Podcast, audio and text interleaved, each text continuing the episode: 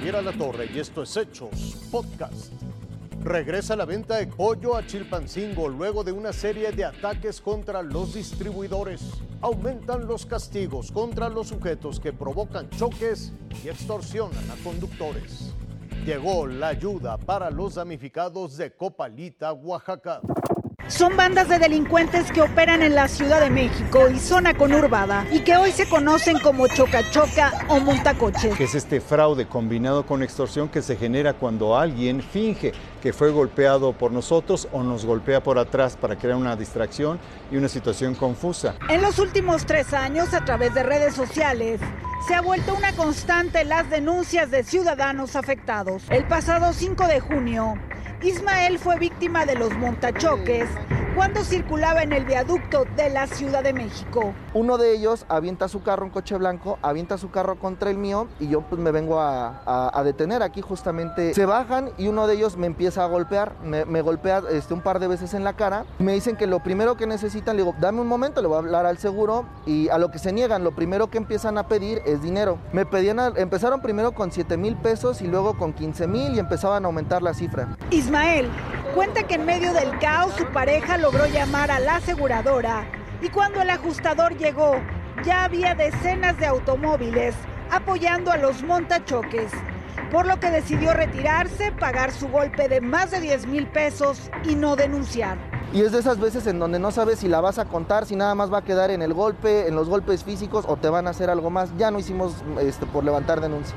De junio de 2021 a la fecha, el Consejo Ciudadano de la Ciudad de México recibió 30 reportes de incidentes de los llamados choca-choca, hechos en los que las víctimas han sido extorsionados con cantidades que van de 500 a los 60 mil pesos. Son actos delictivos que llevaron a los diputados del Congreso de la Ciudad de México a actuar y reformar el artículo 236 del Código Penal del Distrito Federal para castigar penalmente esta modalidad de extorsión.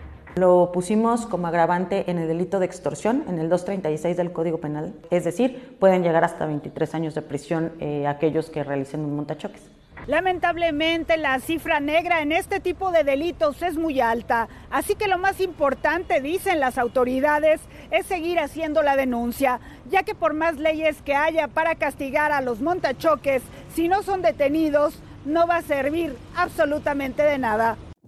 El huracán Ágata dejó a la comunidad de Copalita, Oaxaca, enterrada. Cientos de personas perdieron absolutamente todo. Se quedaron solo con lo que traían puesto. Se llevó lo que es colchón, estufa, tanque de gas, y todo se llevó. ¿Nunca se había visto esto aquí? La verdad, no. El lodo llegó hasta aquí.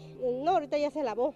O sea, estaba enterrada su casa. Destapamos lo más importante que son los bañitos, el cuarto para acomodar las camas, pero sí, el lodo aquí estaba. Ayuda que tanta falta hacía llegó desde la Ciudad de México a bordo de tres camiones del colegio Humanity. Despensas, enseres domésticos, camas, colchones y ropa fueron repartidos por madres de familia del colegio, así como por su fundadora María Laura Medina de Salinas.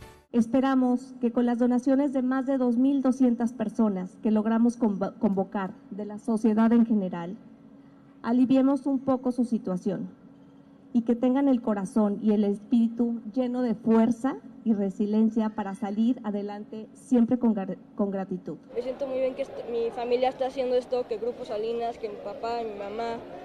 Me siento muy bien de que estoy, puedo ayudar a estas personas que fueron afectadas. Qué bien que la escuela tomó acción para toda esta gente que perdió sus casas o que el río, el huracán desbordó el río y que llegó mucho lodo a sus casas y perdió todo. Ancianos, madres de familia y niños de Copalita fueron recibidos en el centro del pueblo que se convirtió en un gran centro de ayuda humanitaria y de esperanza. Una tristeza eh, lo que acaba de pasar, pero Dios es muy grande. y Estamos bien agradecidos que nos han hecho el favor de darnos algo para sobrevivir. Pues sí, Dios te lo bendice y le va a dar más fuerza y más salud y más vida.